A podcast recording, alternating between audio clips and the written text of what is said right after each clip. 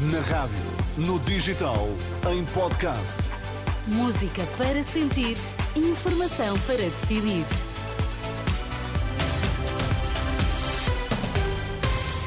Manhã de terça-feira, 13 de fevereiro, vamos saber quais são os destaques que marcam esta edição das 7. Bom dia, André Rodrigues. Bom dia, Inês. Ventura muda de ideias todos os dias. Montenegro é o idiota útil da direita. Acusações trocadas entre os dois líderes no debate da última noite na RTP.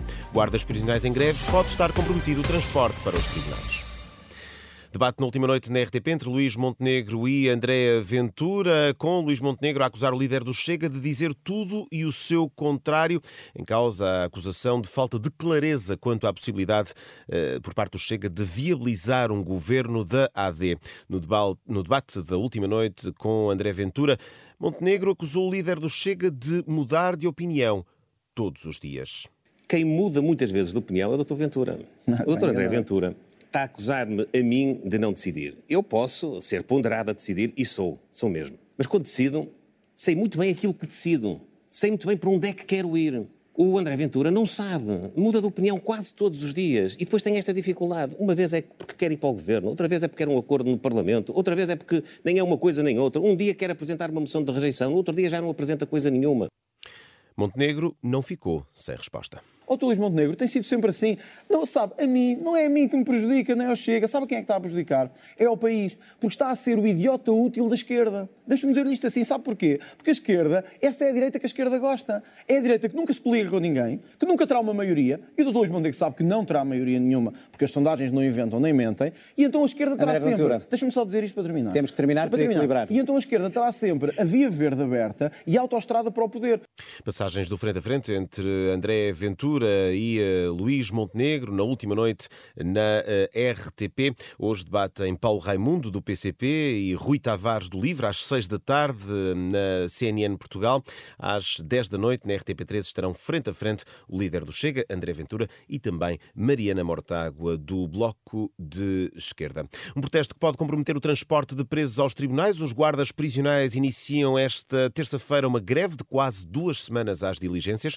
Protesto convocado pelo Sindicato Nacional do Corpo da Guarda Prisional, que defende a valorização das carreiras, a reestruturação de suplementos remuneratórios e a aprovação de um sistema de avaliação de desempenho. Uma greve que só termina no próximo dia 25. No futebol, Primeira Liga, Sérgio Conceição assume a responsabilidade pela derrota em Aroca.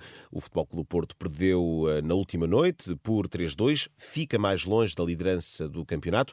No final da partida com o Aroca e com alguma ironia, o técnico azul e branco reconheceu erros e falta de eficácia. Falta de treinador, falta de discernimento. Nos primeiros segundos uh, sofremos um golo, empatámos. Entre esse golo, o nosso empate e os 28, 29 minutos onde há o penalti do Pep, temos duas ou três ocasiões claras para fazer golo. Nesse período, alguma falta de eficácia. É o treinador que não, não, não percebe nada disto. Sérgio Conceição, técnico portista, já o treinador adjunto do Aroca, Francisco Matos, mostrou satisfação pelo resultado. É um motivo de grande orgulho para todos nós.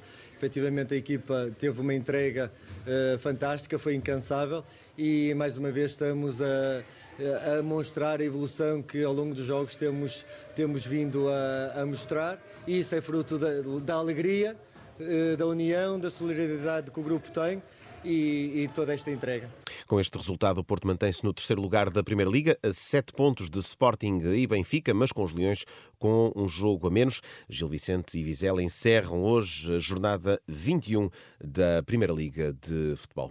Guerra no Médio Oriente. Joe Biden anuncia que está em discussão uma pausa de pelo menos seis semanas na faixa de Gaza para libertar reféns.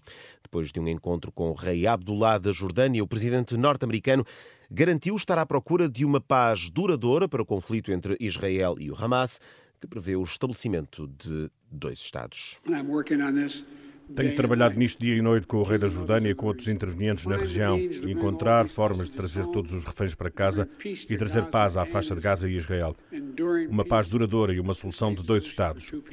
Tal como o rei e eu discutimos hoje, os Estados Unidos estão a trabalhar num acordo para a libertação de reféns entre Israel e o Hamas, o que traria um período imediato e sustentado de calma a Gaza por pelo menos seis semanas. Período durante o qual poderíamos então aproveitar o tempo para construir algo mais duradouro. O presidente norte-americano Joe Biden que insiste na necessidade de proteger os civis em Rafah, juntando-se aos apelos internacionais para que Tel Aviv interrompa a ofensiva planeada naquela cidade do sul de Gaza. Para esta terça-feira está previsto um encontro no Cairo entre o diretor da CIA e elementos da Mossad, a secreta israelita, para conversações sobre um quadro que permita a libertação de reféns e uma pausa prolongada no conflito. Ainda não é desta que a Ucrânia contará com o apoio dos Estados Unidos para um esforço para o esforço de guerra contra a Rússia. A Câmara de Baixa do Congresso norte-americano rejeitou o texto negociado pelo Senado que prevê novos fundos para a Ucrânia. O pacote de 95 mil milhões de dólares, cerca de 88 mil milhões de euros, é objeto de um braço de ferro entre republicanos e também a administração democrata de Joe Biden. Em troca da ajuda a Kiev, os republicanos exigem o endurecimento da política de migrações.